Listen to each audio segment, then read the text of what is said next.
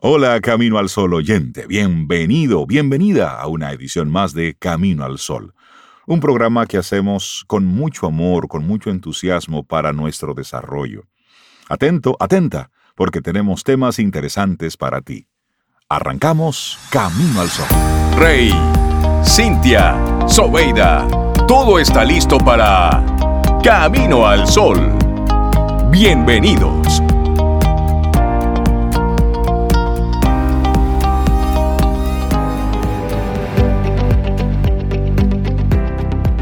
Y este es un consejo, porque parece un consejo de Mario Benedetti. Dice, para estar total, completa, absolutamente enamorado, hay que tener plena conciencia de que uno también es querido, que uno también inspira amor. Claro, porque eso de aquí para allá, de aquí para allá, y de allá para acá. Exactamente. Eh, eso- Reciprocidad. Por supuesto, porque ayúdame a quererte también. Y nuestra reflexión para esta mañana. Mantener un espacio personal favorece y fortalece toda relación de pareja. Y, en pareja póngale usted ahí cualquiera esta sea.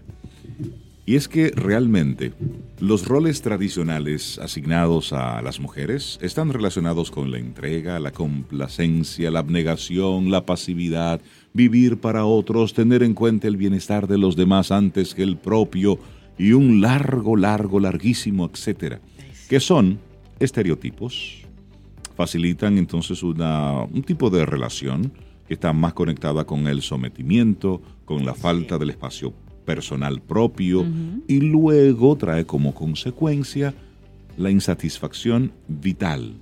Y termina esto entonces mermando la autoestima. Ay, sí, es que mantener un espacio personal hace que las relaciones de pareja sean más nutritivas, sean más fuertes y gratificantes. Y como dice Fina Sanz en Los vínculos amorosos, eso es un libro, ella dice, nuestro espacio personal en términos generales es nuestra vida, conlleva implícitamente el concepto de libertad, de individualidad, de autorresponsabilidad con la propia vida.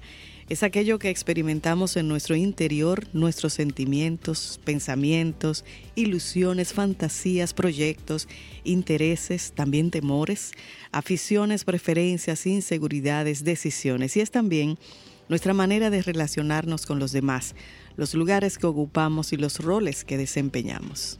Y en una relación de pareja conviven ambos espacios. Cada uno puede tener amigos que no son comunes, aficiones distintas e intereses personales y muy particulares. Este planteamiento conlleva el respeto a la individualidad y la identidad personal, así como una comprensión real del concepto libertad. Al mismo tiempo, también tiene que haber momentos compartidos para poder mantener la pareja viva y unida, o la amistad, o la relación de trabajo y demás. Cuando dos personas tienen construidos sus espacios personales, es mucho más fácil que logren un equilibrio que facilite un encuentro saludable o una permanencia saludable si viven juntos. Así es. Y bueno, es entonces cuando se hacen realidad las palabras de la psicoterapeuta Virginia Satir. Ella dijo en una ocasión, quiero amarte sin absorberte, apreciarte sin juzgarte, unirme a ti sin esclavizarte, visitarte sin exigirte, dejarte sin sentirme culpable, criticarte sin herirte y ayudarte sin menospreciarte. Si puedes hacer lo mismo por mí, entonces nos habremos conocido verdaderamente y podremos beneficiarnos mutuamente. Y ahí llega una- una la idea de las, de las relaciones inteligentes. Sí. Eso, eso encierra muy bien el concepto de una relación inteligente. Yo te doy lo mejor de mí, tú me das lo mejor de ti y juntos arreglamos los baches que podamos tener. Pero vamos construyendo juntos. Claro, vamos Pero dos construyendo. personas completas. Así es. Y bueno, ¿cómo encontrar este equilibrio? Para lograr la armonía entre espacios personales y compartidos es necesario dedicar a la relación y a uno mismo una mirada clara y sincera. Primero, reflexiona sobre tu día a día. Piensa en tus pensamientos, piensa en tus miedos, en tus inquietudes, tus fantasías, tus preocupaciones, tus intereses y tus gustos. ¿Cómo son tus relaciones con las personas significativas para ti? ¿A qué dedicas tu tiempo? Y si haces o no aquello que te gusta y quieres. También revisa tus renuncias. ¿Últimamente has descuidado algo importante para ti? Algunos acontecimientos requieren una dedicación tan grande que es fácil descuidar el espacio personal y olvidarse de lo que nos enriquece y nos ayuda a crecer interiormente. Lo importante aquí es que nos demos cuenta, nos demos cuenta de ello para tenerlo presente, para nutrirlo y cuidarlo. Bueno, valora lo que hacen juntos. ¿Cuánto espacio compartido tienes? ¿Coincide con tus necesidades? ¿Coincide con tus deseos? Para algunas parejas es importante tener todos los días un momento de intimidad para comentar cómo ha ido la jornada, cómo ha ido el día para otras es importante ir a cenar sin sus hijos cada cierto tiempo. ese, ese espacio de conversación, de intimidad, es sano. Así es. Y bueno, también potencia la comunicación. Explica a tu pareja lo que necesitas. Señores, no hay gente adivina, que yo sepa, ¿no? Así de que, lee la mente. no, no, no, no, no. Explica a tu pareja lo que necesitas y hazlo con claridad. Del mismo modo, pídele que te diga cómo está y si desea algún cambio. La falta de comunicación hace que ese vínculo se debilite y la relación se distancie. En cambio, ser conscientes de las necesidades nos ayuda a actualizar la pareja, a reestructurar y a renovar la vitalidad, la ilusión y la satisfacción personal y compartida. Y en la medida que hayamos construido previamente nuestro espacio personal y nuestra identidad, podremos establecer vínculos afectivos más equilibrados y saludables. Las personas nos enriquecemos y crecemos en nuestro espacio personal y eso es algo que también aportamos a la pareja o a cualquier relación en que estemos. Mirela Simó es la responsable de esta actualización, sugerencia, reflexión que ponemos en el día de hoy. Mantén un espacio personal. Mantener un espacio personal fortalece la relación de pareja. Y eso te lo compartimos aquí en Camino al Sol. Recuerda que luego en la tarde nosotros compartimos todos estos contenidos en nuestros podcasts para que luego puedas escucharlo de nuevo, hacerlo tuyo y si te resuena, pues compartirlo a alguien que tú entiendas eh, pudiera utilizarlo de la mejor manera posible. ¿Quieres ser parte de la comunidad Camino al Sol por WhatsApp? 849-785-1110. Camino al Sol.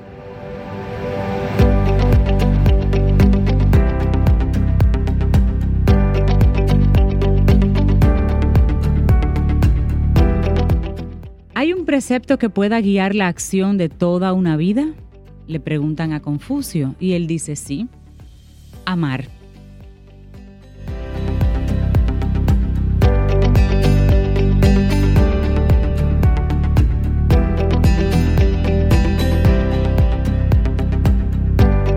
Por eso era que Confucio confundía en esas preguntas él daba como respuesta una palabra. Para que usted piense. Y tú te quedabas como, ¿cómo? ¿Eh?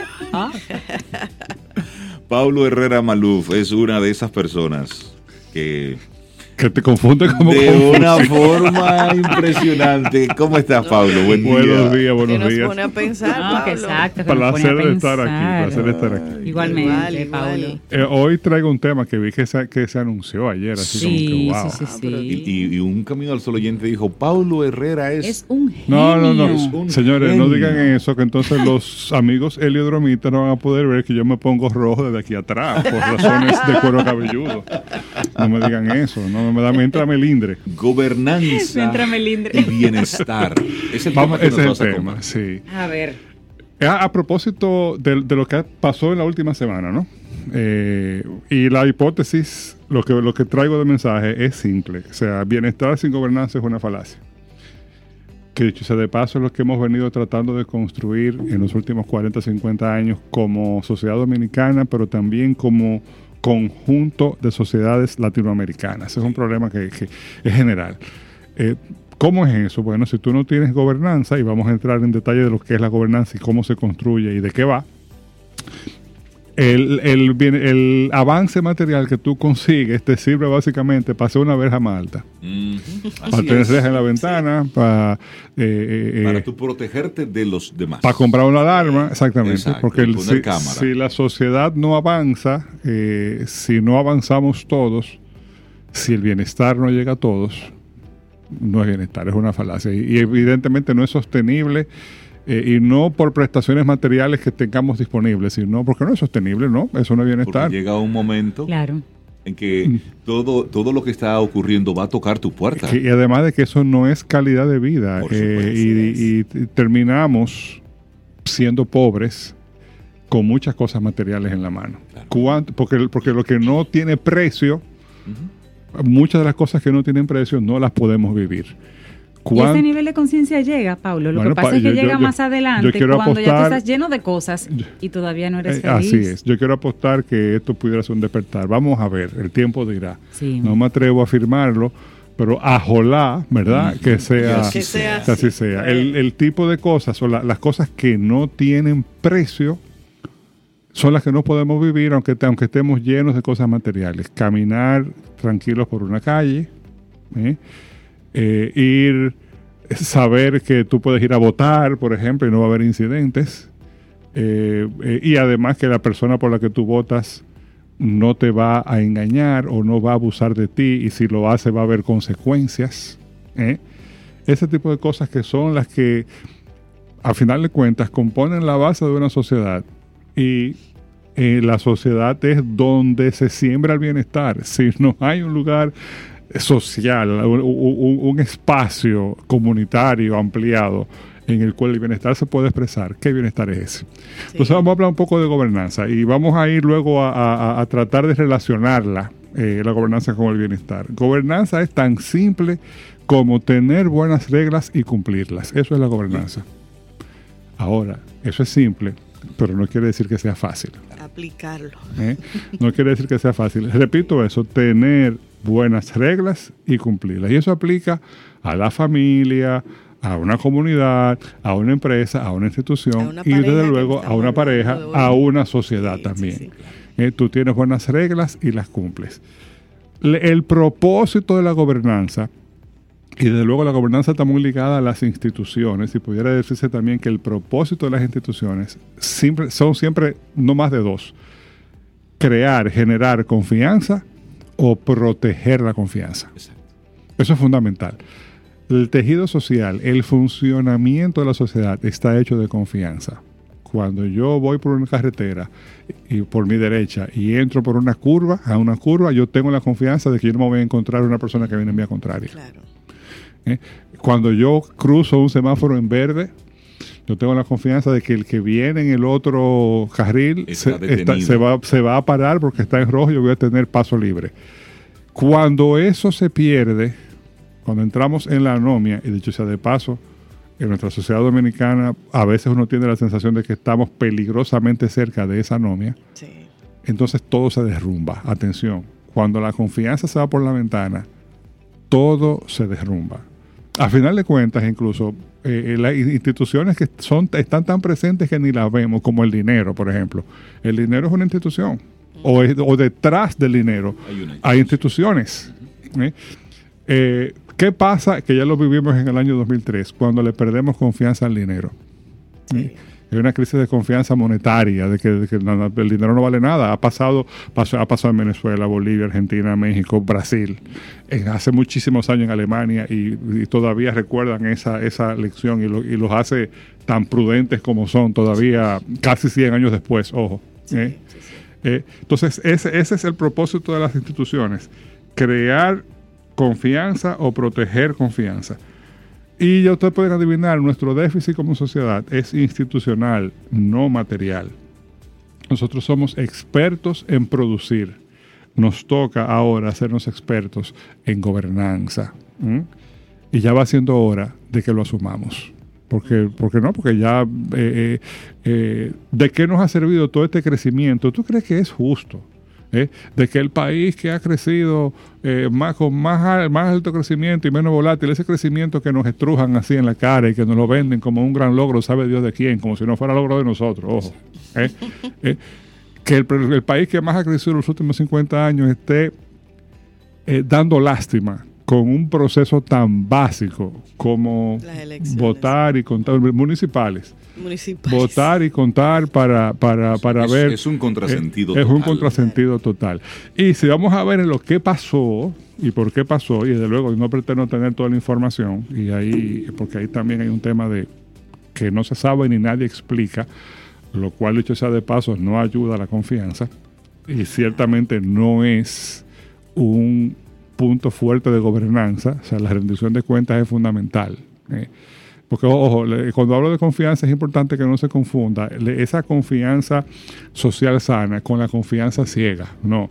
Es un, es un hecho de gobernanza de que si yo le doy un paquete de dinero a Sobeida, Sobeida, mira, ahí hay 10 mil pesos en billetes de 100. Eh, lo lógico es, lo, lo, lo, sano desde el punto de vista de la gobernanza es que Sobeida, cuéntalo. Claro. Si aquí hay 100 billetes de 100, son 10 mil, te firmo un recibo y si, es algo que yo le debo, tú me descargas, ya no te debo. Em, estoy eh, diciendo, eh, mostrando un poco para... Sí, de manera práctica. Sí, porque esa confianza ciega, no, yo confío ciegamente. Bueno, mientras, mientras eh, Sobeida honre esa confianza, no hay problema. Pero ¿qué pasa si, si cambia Sobeida o lo que fuera? Se cae todo, como tú dices. Cuentas claras conservan amistades. Ese principio no es más complicado de ahí. Entonces, eh, eh, la rendición de cuentas forma parte de ese tema de la gobernanza y no hemos recibido rendición. Nadie nos ha dado una explicación eh, Nadie sabe. plausible. nadie este sabe. Momento, de hecho, nadie no se ha sabe. explicado nada. Nadie y sabe. Y eso evidentemente no ayuda a la confianza. Eh, sí. hay conjeturas, hay teorías de conspiración por pila, todo el mundo acusándose a uno a otro, todo el mundo tratando de sacar ventaja. Y de ahí todos somos expertos. Así es. Así es. Entonces, mira, por ejemplo, tú ponte en el lugar de un juez de la Junta para que entendamos la importancia de la gobernanza. Un juez X de la Junta. Eh, y dicho sea de paso, yo tengo ya varios años, como 10 años, diciéndole a mis clientes, le digo, mira, si tu negocio o institución tiene 500 clientes o más, o maneja 500 items o más, y 500, digo un 500 porque es un número que es como mucho, numerosos, ya hoy día tu negocio es de tecnología, aunque tú no lo quieras. Así es. La tecnología implica todo.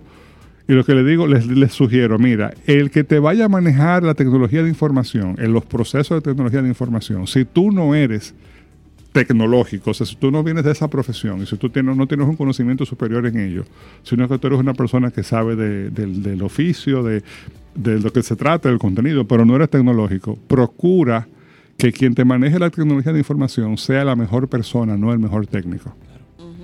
Porque como el negocio de tecnología, tú podrás ser rehén de esa persona y no darte cuenta. porque se crea el tema ético. una asimetría de información y de conocimiento y por lo tanto de poder que no ayuda a la gobernanza.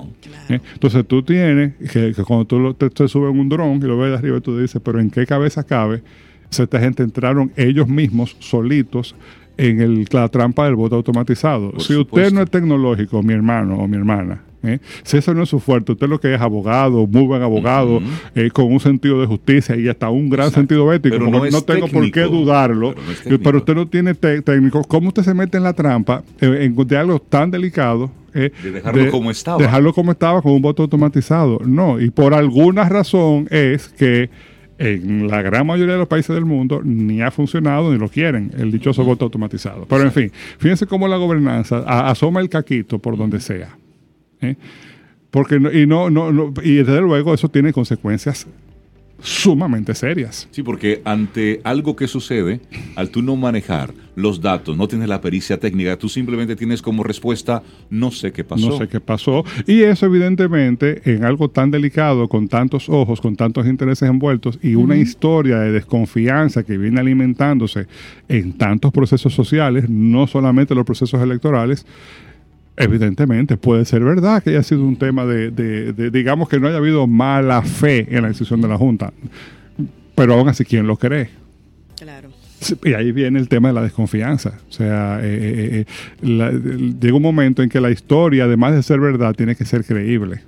y eso y eso y eso sin confianza no nadie cree porque entonces siempre hay una la sombra de la duda y eso es una trampa terrible fíjate que yo estoy tratando de de ser un poco equidistante aquí, de no ensañarme ni con la Junta, pero tampoco quitarle la responsabilidad que le toca, porque ellos son se supone que son expertos en gobernanza, ojo. O sea, yo no esperaría que sean expertos en tecnología, en software, en hardware, pero sí que sean expertos en gobernanza, y esto es a lo que debieron ver venir. Eh, pero tampoco quiero sumarme a las teorías de conspiración, a que no, no, no, no, no, vamos a respirar hondo. Y qué bueno que esto haya provocado la reacción que ha provocado, que hemos visto, porque no importa los sanos, los sanos que estén los procesos sociales, siempre se requiere vigilancia. La vigilancia forma parte de la gobernanza. Eso es parte de la responsabilidad. La responsabilidad de los ciudadanos. Porque durante muchos años hemos estado anestesiados. Anestesiados. Y que soy, creyéndonos, ay, sí, ay, sí, ay, no, está lloviendo, ay, no. O no. utilizando el total siempre ha sido así. Siempre ha sido como así. una Total, excusa. va a pasar lo Eh, mismo. y por eso nos hemos acercado tan peligrosamente a la anomia. Sí, sí, sí. y sí. tenemos una cultura de la anomia. Anomia quiere decir ausencia de normas. Señores, ¿cuántos de nosotros? A mí me, me llama la atención. Hay una señora con la que yo coincido en mi ruta de logística escolar diaria, que yo un día de esto me voy a parar y le voy a decir, la señora comienza su día violando la ley. Eh, porque ella sale de su apartamento, en su carro, lleva a su hija al colegio y se mete en vía contraria al salir de- de- de- del edificio. Wow. ¿Eh? Sí.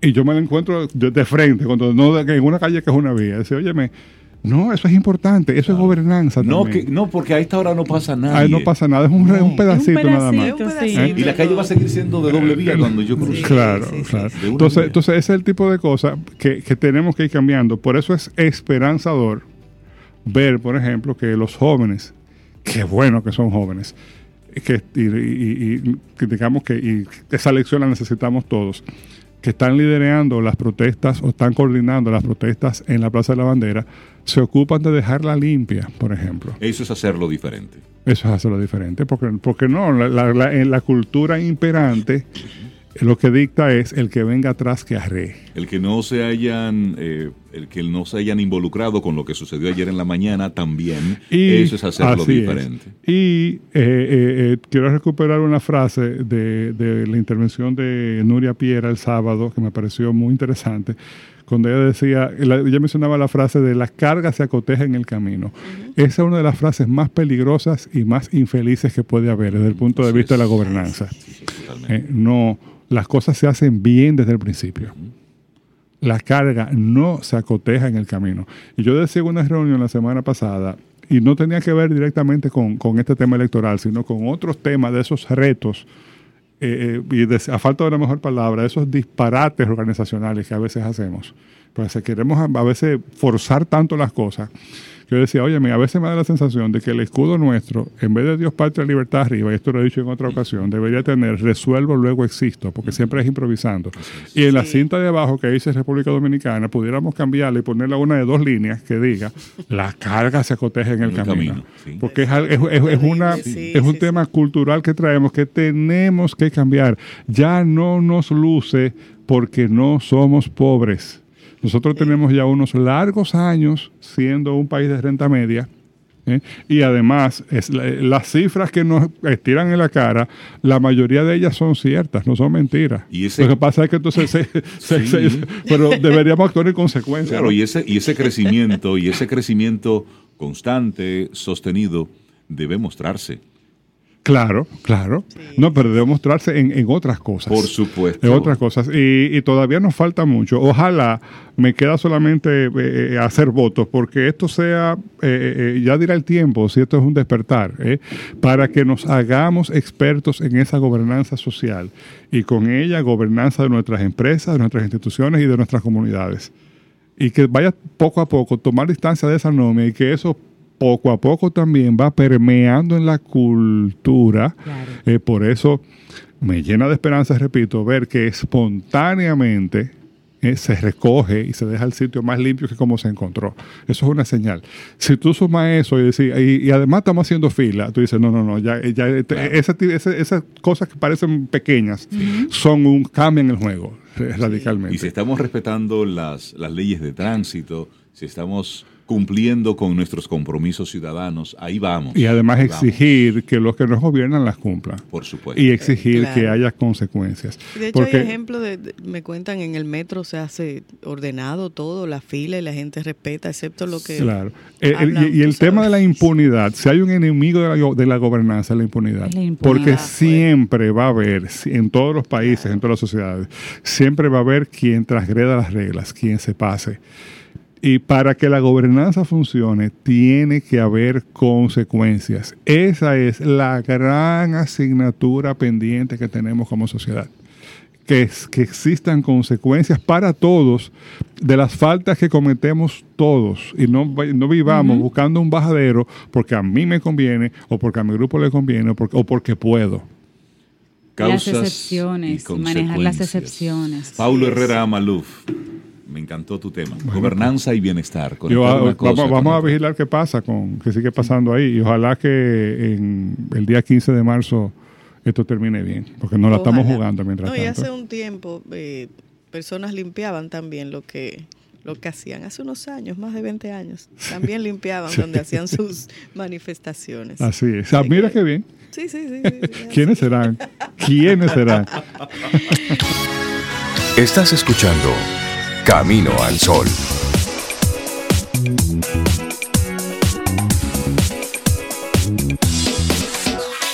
Le damos la bienvenida, los buenos días a Patricia Liranzo. Ella es psicóloga clínica de Psicológicamente. Sí. Y hoy va a compartirnos un tema sumamente interesante. Patricia, buen día, bienvenida a Camino al Sol. Buen día y gracias Buen día, por Patricia. tenerme Patricia, aquí buen día. temprano.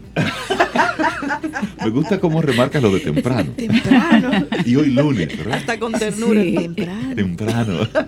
Patricia, hoy vamos a hablar sobre eh, comer de manera compulsiva y cómo eso tiene entonces un reflejo en nuestro comportamiento emocional, en nuestro comportamiento psicológico. Sí, eh, hay personas que tienen dificultades con la ingesta de alimento y probablemente quizás no sepan que pueden tener comida compulsiva.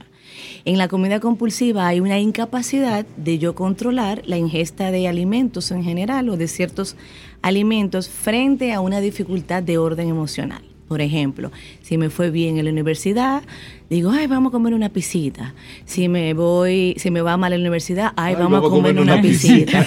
si estoy aburrido, vamos a comer una pisita. Y usualmente la gente hace una ingesta de comida por encima de las comidas regulares a cualquier hora.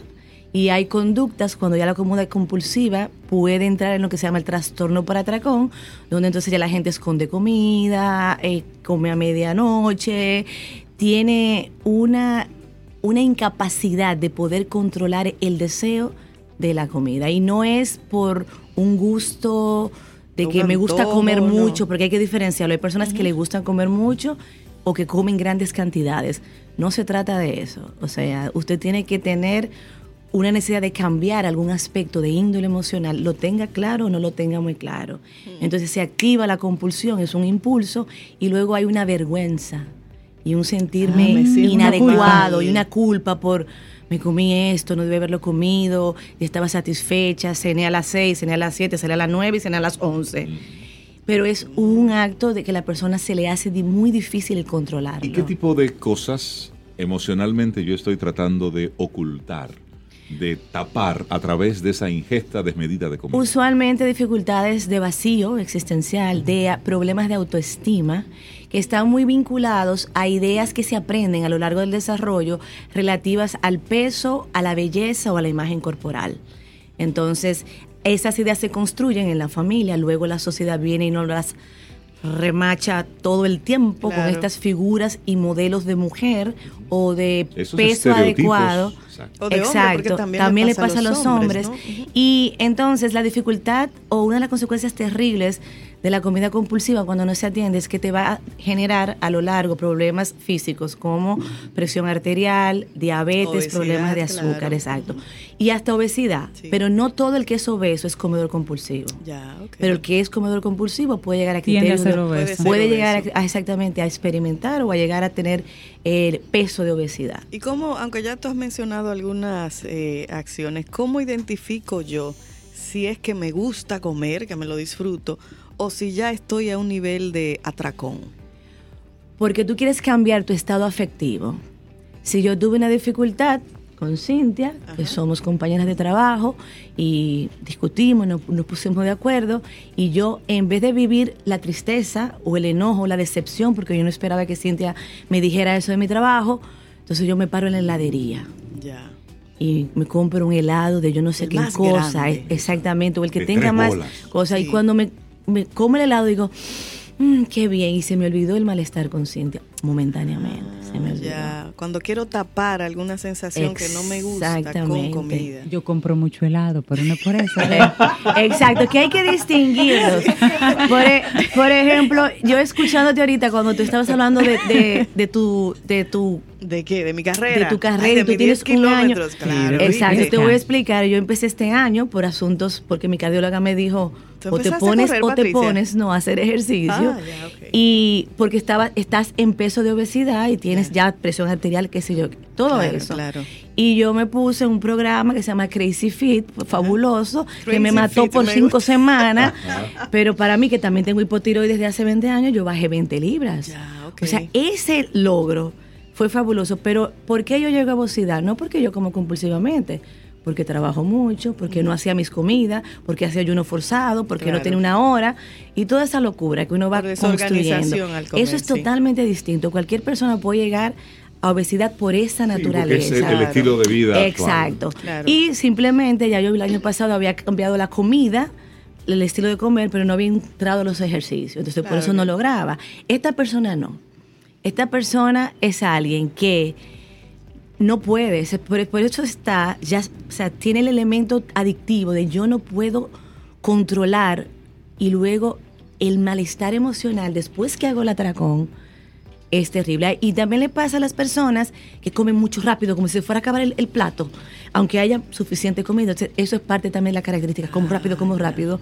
Y hay una y la persona empieza ya a distorsionar su sentido de la saciedad. Es decir, que tú puedes ir a dos espacios, a una boda y puedes ir a un hotel todo incluido para sentarte a estudiar conductas, personalidades. Tú ves en una boda Ay, personas sí, que se sí, sirven sí, unos platos. Digo una boda porque es, por lo general se sirve comida, bueno, Sí. y te puedes parar una y otra vez, un buffet. Entonces tú ves estos platos inmensos, lo pones en la mesa, pruebas dos, tres, cuatro bocados y lo dejas, lo rechazas. Hay personas que sí se lo comen todo y repiten una y otra vez. Y pasa igual en los, en los hoteles donde está todo incluido. Gente que se sirve cantidades impresionantes de comida. Sí, ahí probablemente la persona tenga, eh, esté comenzando ya a, o a desarrollar, o tiene desarrollado, pero no se está dando cuenta que eso no es eh, saludable, porque es un asunto también de control. O sea, todo acto compulsivo tiene de base una falta de control, y esa es una de las cosas claves en los trastornos de alimentación. Ya sea que yo en la anorexia, por ejemplo, quito la ingesta o en la bulimia que tengo ingesta y después purgo para controlar la ingesta, las personas que desarrollan comportamientos compulsivos con la comida o trastorno alimenticio subyace un problema de falta de control propio. Y yo entonces elijo algo concreto que me genere un control externo de lo que ocurre al interior. Las personas que tienen, por ejemplo, abandonos significativos de las figuras, las personas que han tenido algún tipo de trauma sexual o violencia en cualquiera de sus manifestaciones, probablemente son personas que desarrollarán algún tipo de conducta compulsiva, ya sea con comida, ya sea con sustancia, con el Hay como una predisposición para eso. Más que, bueno, la adicción, como adicción, eh, tiene su camino familiar. O sea, si usted, alguien en su familia eh, desarrolló adicción, busque para atrás que ahí habrá alguien. Pero más que todo es el ambiente que construye. O sea, cuando hay una adicción y la comida compulsiva es como la entrada quizás a tu llegar a trastorno de atracón, de- en e- habla de un sistema. O sea, el- la adicción es un sistema, es sistémica. Cuando hay un adicto es porque hay una familia que es coadicta, lo sepa o no lo sepa. Hay algo por ahí. Exactamente. Y Patricia, la comida como tal, ya no hay tanta comida saludable, hay mucha comida que tiene muchísimos eh, químicos Muy que también hacen y crean un poquito de, de adicción. Se puede dar el caso que sea una persona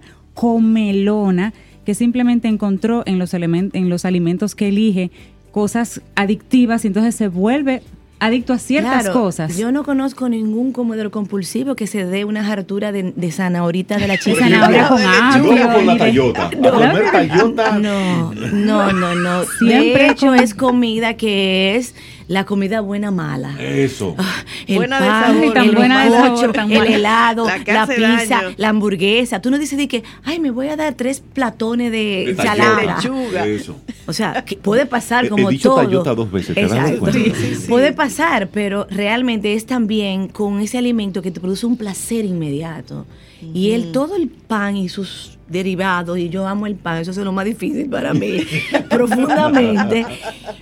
Porque te genera esa, ese deseo y eso es pan y pan en todas las versiones. Si hay ciertos alimentos que producen, por ejemplo, los comedores compulsivos, grupos de autoayuda, que no es lo que estamos presentando aquí, esto es un grupo terapéutico, y eso hay que aclararlo. Un grupo terapéutico tiene un objetivo de cambio a nivel conductual y personal. Un grupo de ayuda mutua, como comedores compulsivos, eh, narcóticos anónimos, son grupos de ayuda mutua donde yo voy, a donde personas que han vivido lo que yo y nos podemos identificar, pero no están dirigidos por un terapeuta, nada de eso. Se Ya. supone que cuando tú llegas al grupo, has hecho tu trabajo terapéutico. A veces Claro. el grupo de apoyo es el inicio de un trabajo terapéutico y tú con- concomitantemente vas a tu terapia y al aclaración grupo de y hay que separarlo porque en, el- en los comedores anónimos sí hay manejo de abstinencia de ciertos de ciertos alimentos. En los grupos en los abordajes terapéuticos no. Y hay tres tipos importantes para trabajar la comida compulsiva. Uno es la terapia cognitivo-conductual otra es la terapia dialéctica conductual y la otra la terapia interpersonal. Esas son tres abordajes o tres psicoterapias que permiten el trabajo para que la persona lidie con qué? Lidie con lo que me genera la comida compulsiva, o sea, mi carencia, el dolor, la impulsividad frente al alimento, cómo separar el alimento de la necesidad de, de lidiar con las emociones. Por eso en, el, en el programa de nosotros, que por demás es un programa solamente de cinco meses, no va- la, se- la parte nutricional la vamos a referir, porque no queremos hacer la importancia en que nutricionar, que el peso, que porque no se trata de eso, eso es secundario a, se trata de cómo tu mente está organizada. mente. Es decir, cómo tú te... Ordenar te- la mente primero. ¿Cómo te sientas frente a un plato? Es decir, ¿qué, ¿cuál es esa actitud que tú tienes? En otro aspecto queda la parte nutricional, pero ¿cuál es la actitud que tú asumes Exacto. frente a la comida? Y no solamente la actitud, Reinaldo, es las ideas, las creencias y las prácticas que tú has tenido. Y ahí quiero hacer un Wow. paréntesis. Hace, hace un tiempo escuchaba hablar a un psicólogo y él decía que por lo general una persona que tenía algún tipo de obsesión con la comida principalmente, era posible que en el fondo estuviese un- algún tipo de problema emocional con la madre, Mm, claro. con esa parte, con esa parte de la Claro, familia. eso no es descartable porque recuerda que la madre es la, es la figura que, que, que nutre. Entonces, en los primeros años, vamos a imaginar nuestra mamá que está amamantando, por ejemplo, y en el acto de amamantar tú creas un vínculo. Entonces, no solamente el vínculo físico de que tú me estás otorgando el alimento para mi subsistencia, sino en que yo soy parte de ti. Y recuerden que el niño al principio, si lo vemos desde la, de la teoría de Melanie Klein, no distingue a la madre de él, es todo un objeto. Exacto. Ok. Pero eso es el pecho bueno y el pecho malo. El pecho bueno cuando me alimentas y el pecho malo cuando te vas y me dejas. Entonces, desde por ahí, la madre, es, eh, el alimento no solamente es el acto de la satisfacción, sino la relación. Y por eso si la mamá está cansada, como puede pasar, Sí. está tensa, se le dice que cuando alimente, toque al niño, lo mire a los ojos, porque el niño va a recibir lo que ella reciba. Y si la mamá está enojada, agotada, depresión postparto, que pasa mucho, ese vínculo Lo recibe el niño. lo recibe el niño. Wow. Y, y luego las personas que tienen abandono eh, físico o emocional de sus padres también vienen con ese vacío que, que tú decías Ah, ahorita, sí, sí. Sobeida. Y ese vacío, ¿con qué lo lleno? Oye, llenarlo con comida. Tú dirás en términos de las otras sustancias que llenan vacío, tú dices, bueno, no es tan malo. Me voy dañando lentamente Con algo bueno, entre a lo largo de sí. mi vida no es como, bueno, me bajé 10 botellas de alcohol que inmediatamente tiene un efecto, sino que yo juego a decir, no es tan terrible, además es comida, además si yo hago una dieta, ah, porque eso es otra cosa, el comedor compulsivo vive en De esas... dieta Esos en dieta. claro, queriendo Exactamente. compensar. En una montaña rusa de dieta. Exactamente. Y entonces le genera más frustración no poder persistir, claro. porque claro, el problema no es que tú hagas una dieta A, E, B o C, el problema es que sigue subsistiendo esa, esa forma de tú lidiar Claro. con tu mi- mundo emocional que con te la lleva a eso. Exactamente. Y tú mencionaste comedores anónimos. ¿Existen en el país grupos de comedores anónimos? En este país hay grupos de comedores anónimos, de alcohólicos anónimos, que son los mayores narcóticos anónimos, y eh, adictos al sexo y las relaciones, y deudores anónimos. Todos esos Wow. grupos de apoyo Pero mutuo mira. están en este país, eh, que es, un- que es una, algo importante porque el mundo de las adicciones eh, tiene un- demasiados matices y aspectos de complicación. Sí, Entonces, muchas particularidades. No sabíamos que había tanta Sí, división hay- así aquí. Exactamente. Qué bueno. Wow. Y entonces, Patricia, en el grupo psicológicamente, ¿qué, qué tipo de ayuda puede encontrar una persona? Bueno, de las dos maneras. Parte de hacer este programa grupal, el grupo psicológicamente estamos muy orgullosos por ello. Tenemos, eh, comenzamos desde hace dos años un- proyectos grupales, porque hay que entender la, la- el recurso y cómo se maneja la psicología en este país. Nos encantaría que estuvieran en todos los seguros, pero solamente están en ciertos tipos de seguros. Sí. Esa es nuestra realidad. Esperemos que avancemos a que todo el mundo pueda llegar a un acceso. Entonces, hace tres años, tres, dos, comenzamos Insight, que era un grupo para trabajar autoestima y autoconcepto en mujeres. Sí. Vamos por nuestro octavo grupo que comienza ahora en marzo. Tenemos comedores compulsivos y tenemos el grupo de Omine, que es para hombres. Entonces, Para la- hombres. exacto, es un proyecto también que tenemos mucha energía y puestos porque los hombres dominicanos viven en, en una estructura patriarcal que los inhibe de su parte sí. femenina y de su propia sensibilidad. Terrible. Y ahí se va a trabajar formas de comunicación, asertividad. eh, desearíamos que llegáramos a ese punto del- de la parte emocional, pero eso en un grupo de hombres quizás es más complicado, individualmente sucede hemos porque dañado uno... demasiado a los varones Sí, no, reprimidos. exacto. Pa- Para hablar de la perspectiva del varón, están coartados de cualquier tipo de emocionalidad. Sí, sí, sí, y, terrible. y para dónde se va eso? O sea, tú no, el, la psique no es un contenedor infinito para uno ir reprimiendo, Claro. necesita una salida. Entonces, Omine, Insight y Compulsio son, son propuestas para que la persona, las personas puedan acceder a trabajo psicológico y quien lo dice de manera más económica, porque ningún proceso terapéutico es corto.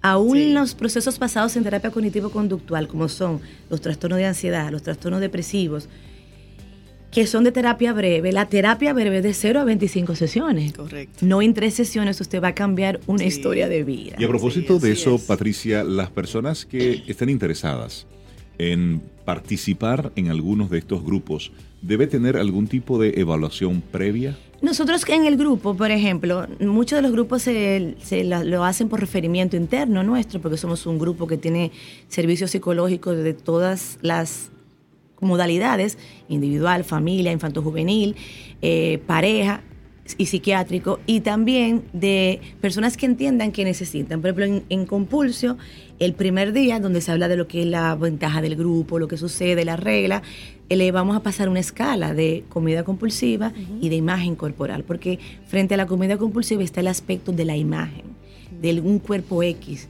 de cierta manera. Y además, muchas personas que tienen trastornos compulsivos también pueden presentar síntomas de ansiedad altos y o depresión. A veces tienen algún tipo de trastorno, pero no está del todo emergente en la conciencia de la persona, pero pueden venir de manera comor- com- comorbilidad, o sea, el, tras- el trastorno por atracón o la comida compulsiva con algún síntoma ansioso. Entonces sí, se pasa porque no es, no es que, que, ah, que yo como mucho, no es eso. O sea, el que está escuchando sabe, se va a identificar y tiene que ver con, el con las emociones. Finalmente, Patricia, algún amigo o amiga Camino al Sol oyente te escucha y de repente tiene algunas alertas. Dice, "Mm, Patricia está hablando de algo que me está que me está vibrando internamente. ¿En qué momento yo debo ponerle una atención a eso que estoy haciendo quizás de manera de manera periódica y que a lo mejor no sienta que es que es nocivo, lo estoy simplemente normalizando porque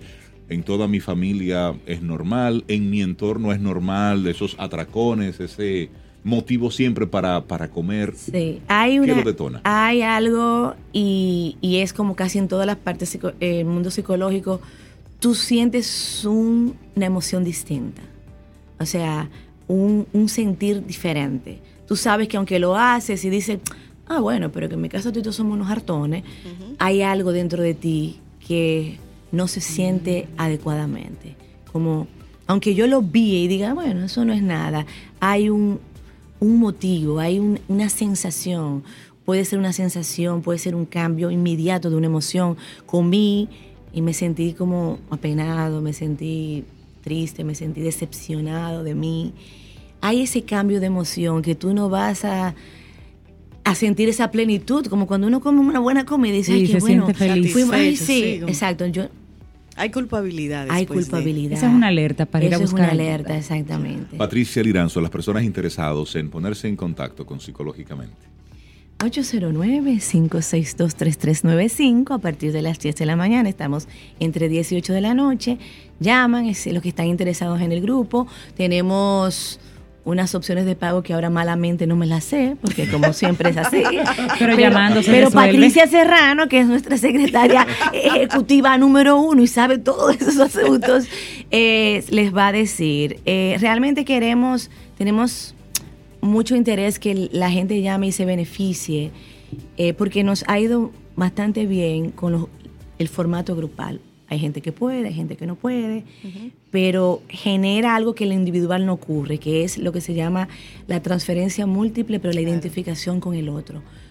Hay lo que se llama la universalización del conflicto. Yo no estoy sola en esto. Claro. Esto le pasa a personas, entonces los sentimientos de vergüenza, culpabilidad van Van aminorándose porque tú dices, yo no soy la única que le ocurre esta situación. Patricia Liranzo, Excelente, psicóloga Patricia. clínica, muchísimas gracias. Gracias. Interesante el Gracias. tema que Podría nos venir como más a compartiste. menudo, Patricia. Sí, vamos, vamos conversando, porque realmente esos son de los elementos Sí. que no nos atrevemos a hablar de manera pública y los vamos simplemente normalizando. Y al final vamos ahí con la marcha por dentro. Patricia, que tengas un excelente día. Siente y disfruta de la vida. La vida. Camino al sol. Camino al sol.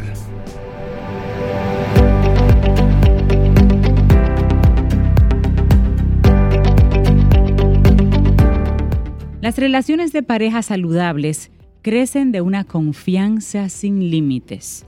Una frase de Bo Mirchov. Le damos la bienvenida a los buenos días a María Ten. Ten. Eh, Ten, te, presenté en inglés. ¿viste? María Ten. Hello.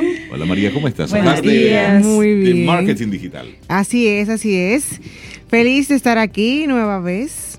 Hoy vamos a hablar del recorrido del cliente y les traigo ejemplos de cuatro recorridos distintos para entender cómo cada mente es totalmente diferente y cómo cada proceso de tomar la decisión de comprar eh, en internet o no tiene un proceso totalmente diferente dependiendo de quién sea que esté buscando, el dispositivo que utilice y los términos de búsqueda que también utilice para tomar su decisión. Interesante esto- este tema que vamos a compartir hoy. Vamos a empezar con el recorrido de Julia. Julia es una chica de 25 años. Esto Ok. es real, esto es data recopilada por Google, eh, basada en las búsquedas que realiza la gente en su plataforma. Entonces Julia quería comprar maquillaje. ¿Qué hizo Julia? Julia entró desde su dispositivo móvil, ya dije que tiene 25 años, y en su proceso de búsqueda hizo- realizó cinco búsquedas distintas y tuvo 125 puntos de contactos distintos. 125. Wow. Cinco búsquedas. Exactamente.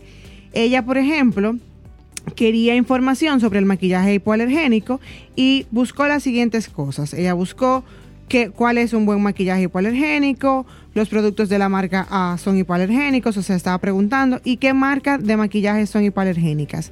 En ese, en ese proceso de realizar sus búsquedas a través del móvil, hizo 125 puntos de contacto. ¿Por qué es importante la cantidad de puntos de contacto que hizo?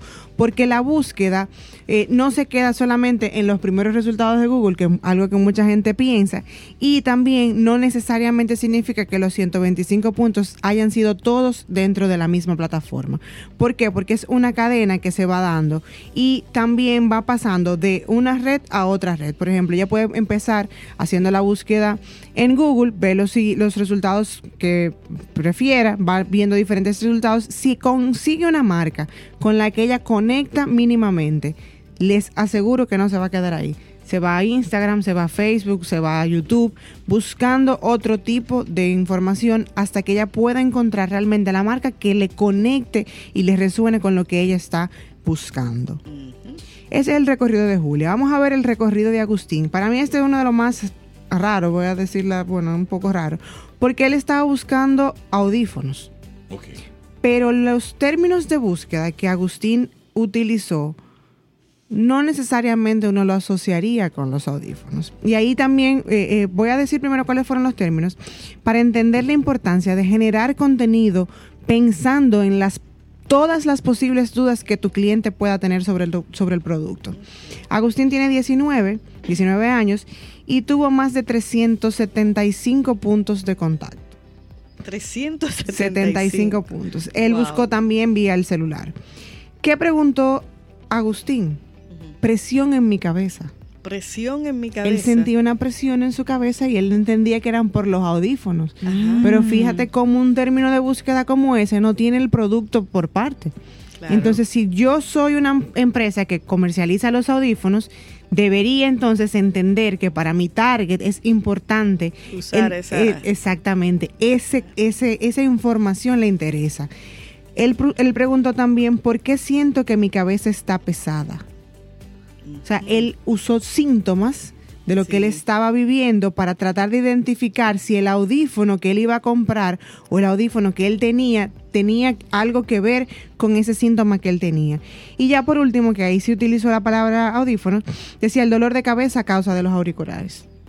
Esa fue la búsqueda. Esa fue la búsqueda que él realizó. Entonces, nuestro consumidor no necesariamente va a ir directo al producto no necesariamente quiere que tú le digas todos los beneficios que tiene tu producto. Entonces es importante que entendamos y que analicemos y estudiemos cuáles son las posibles preguntas que el cliente pueda tener en todos los aspectos y responder esas preguntas. También tomando en cuenta que cada usuario busca y razona y necesita información diferente. Es mucho trabajo, sí, pero la realidad es que funciona. Vamos a ver el recorrido de Eva y este, y este es muy común, yo creo que todo el mundo se puede identificar con él. Eva tiene 28 años, tuvo más de 500 puntos de contactos, pero Eva estaba planificando un viaje. En ese viaje ella utilizó tanto móvil como desktop y buscó diferentes cosas. Ella, después que compró el vuelo, tuvo 500 puntos de contacto para planificar los tours.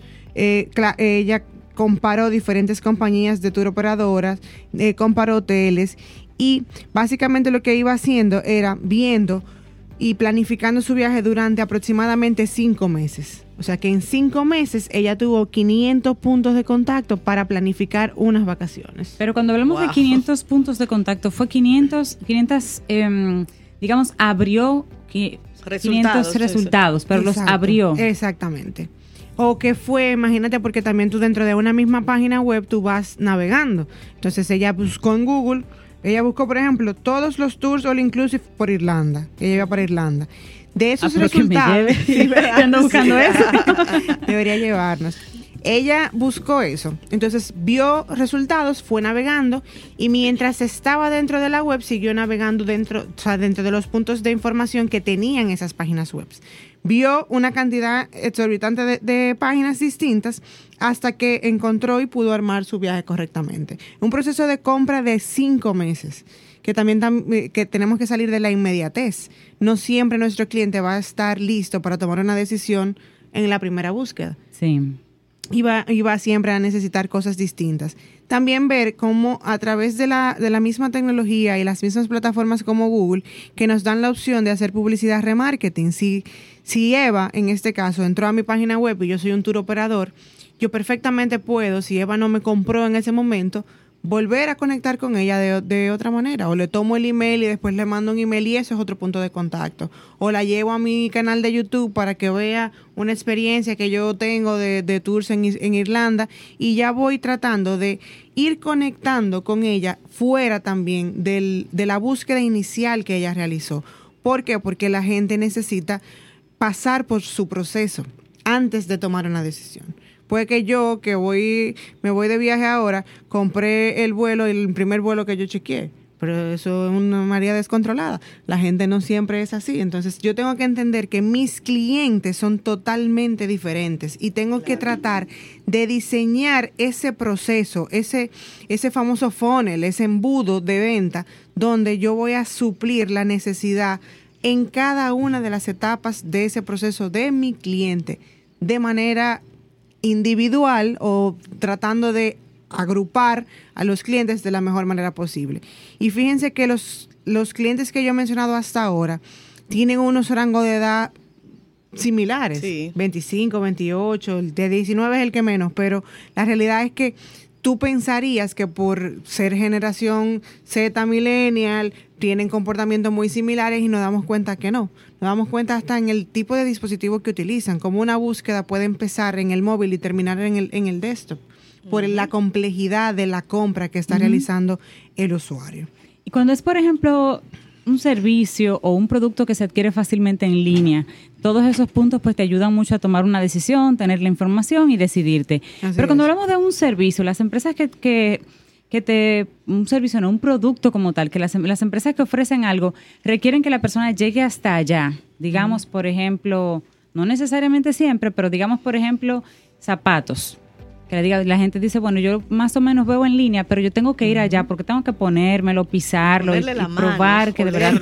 sí, hay gente así. o simplemente que, está segura y si no lo toca, no lo compra. Correcto, o el mismo número. Tú dices, bueno, yo soy número tal, pero yo realmente necesito medírmelo y asegurarlo porque a veces un poquito más, un poquito menos. Esas empresas que aún así necesitan de ese tráfico físico, esa visita física al lugar, hacen el mismo esfuerzo, harían el mismo esfuerzo para para motivar esa compra en, en línea o, o, ahí somos un poquito más retraídos porque igual yo tengo la oportunidad de venderle cara a cara? Se hace el mismo esfuerzo y lo que se cambia es el llamado de atención o el call to action. En vez de yo decirte cómpralo ahora o cómpralo online o cómpralo aquí, te dirijo a la tienda. Y se utiliza mucho en estrategias cuando tengo tienda física, cuando tengo una sucursal o cuando tengo o sea, donde necesito tráfico, que la gente llegue físicamente a la tienda, se genera mucho campañas a través de la geolocalización, donde tú llegas, llevas el mensaje correcto a personas que están cerca de tu punto, de tu punto físico, de tu tienda. El, el último ejemplo, que es el de Sara, por ejemplo, habla mucho de lo, de lo que estás comentando. Ella quería un regalo de cumpleaños que era un dulce. Okay. Ella quería regalar un dulce. El dulce lo puedes pedir por internet, sí, pero sabemos que si es algo, algo tan, tan así, tan personal, lo ideal es que lo vayas a comprar. Ella tuvo solamente 20 puntos de contacto y realizó una única búsqueda, que era regalos de cumpleaños.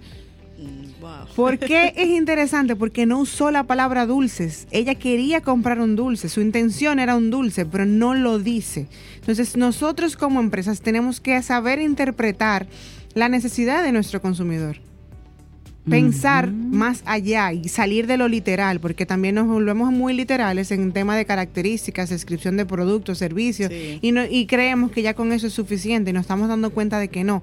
El cliente, mientras más información tiene, más complejo se vuelve, porque también eh, eh, necesita sentir que tú le estás hablando a él.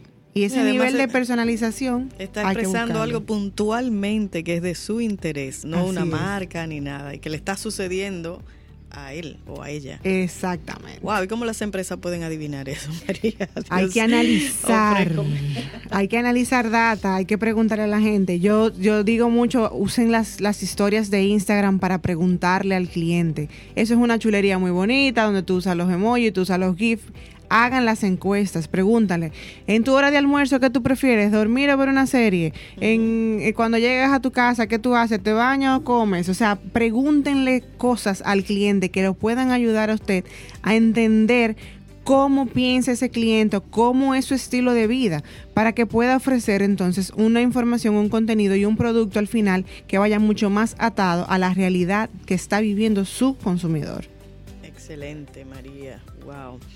María, para conectar contigo, María Ten Ten Ten. Síganme en redes sociales como yo soy María Ten o me pueden escribir a yo soy arroba mariatenm.com. Excelente, María. Eh, El recorrido de las compras en la línea del cliente, los puntos de contacto, todo eso. Bueno, vamos a, a utilizar a- a ese conocimiento de María Tem para Así hacer llegar es. nuestro producto a los clientes. María, gracias. María, A ustedes. excelente Por día para ti, enredarnos más. Contigo hoy. Contigo siempre. Camino al sol. Camino al sol.